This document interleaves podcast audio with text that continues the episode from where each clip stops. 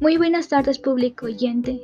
En esta oportunidad les comentaré sobre el Bicentenario Republicano, Dolor, Resiliencia y Esperanza, de Carmen M. Body. Empecemos. Quien les habla es el estudiante Soriano Zaratena y Milagros de la institución educativa Mariscal Castilla del quinto grado G. Pero antes le daré a conocer sobre la biografía de Carmen. Es hija de Roberto McBody Donue y de Lida Carreras. Estudió en el Colegio San Antonio de las Siervas del Corazón Inmaculado de María, ubicado en Bellavista, Callao. Es una historiadora y diplomática peruana, cuyo tema central de estudio es la historia política e intelectual de su país, desde la fundación de la República hasta la Guerra del Pacífico. Ingresó a la Universidad Femenina del Sagrado Corazón, que queda en Lima, donde obtuvo el grado de bachiller en educación en 1983.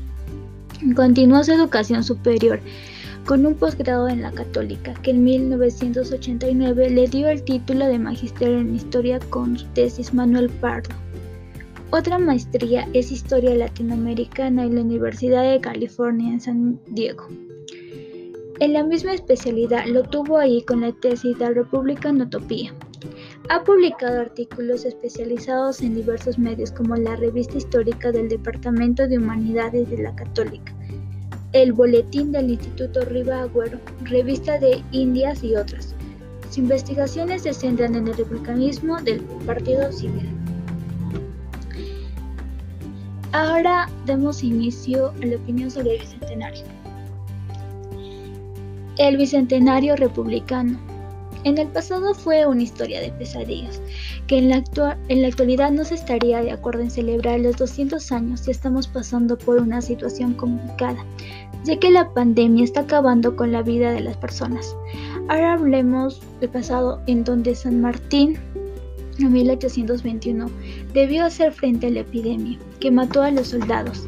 La peste en aquellos años arrasó con la vida en la cual estos fueron las amenazas en aquellas épocas. Ahora miremos los aspectos en 1854. Se dio la insaturación de las ocho horas.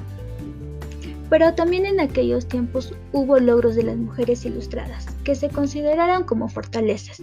María Elena Mayono enfrentó con valor el horror de una violencia que causó la muerte de miles de peruanos pero todo lo sucedido nos ayudó a que podamos ser representados, apreciados y amados.